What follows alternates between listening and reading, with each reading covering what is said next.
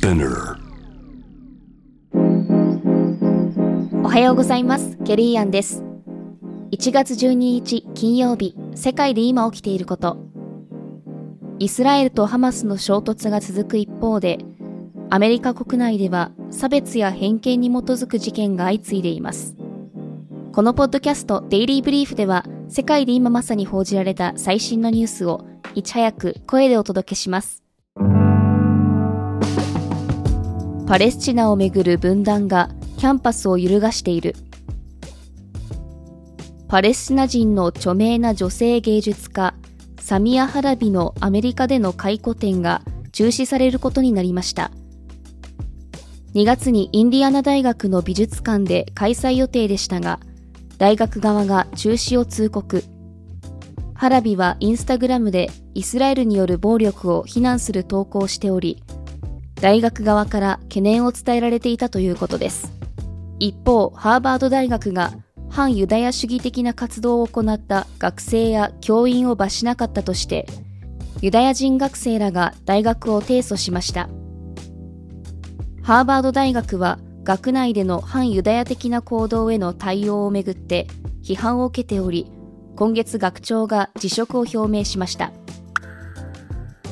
マイクロソフトが時価総額で一時首位奪還。11日のアメリカ株式市場でマイクロソフトの株価が上昇し、一時時価総額でアップルを抜き首位となりました。マイクロソフトが首位となるのはおよそ2年ぶりです。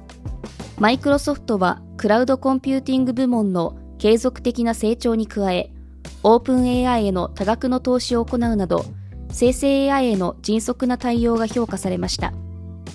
一方のアップルは昨年時価総額が3兆ドルを突破するなど好調でしたが、iPhone を含めた製品の需要低迷が懸念されており、株価の下落につながりました。テック企業のレイオフが続いている。Google が同社のハードウェア部門に関わる数百人の従業員をレイオフすることが報じられています。人員削減はウェアラブルデバイスのフィットビットやスマートフォンピクセルをはじめ、音声アシスタントを開発するチームにまで及んでいます。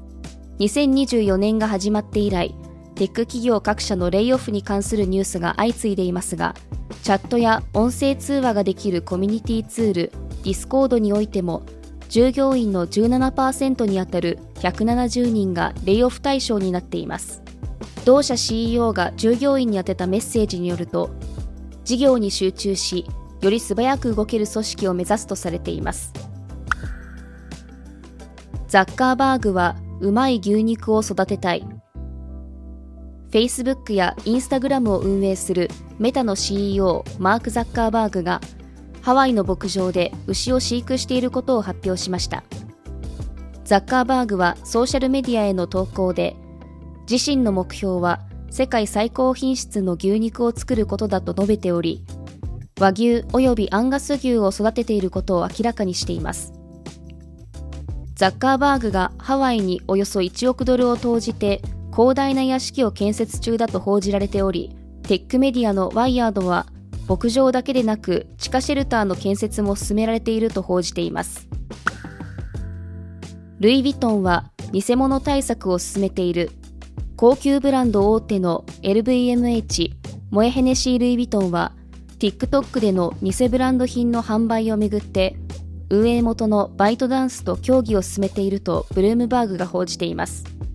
SNS を利用したブランドの偽造品の販売は以前から大きな問題となっており、LVMH はすでに T モールを展開するアリババグループと偽ブランドへの対策を強化することで合意しました。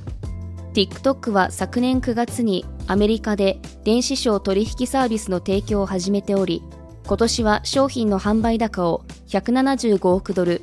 日本円で2.5兆円に拡大したい考えです。本日のデイリーブリーフはいかがだったでしょうか？ご意見、感想などはレビューでお待ちしております。面白いと思った方は SNS や友人にシェアしていただき、デイリーブリーフを広めていただけると嬉しいです。フォローもお忘れなく。ケリーアンでした。Have a nice weekend!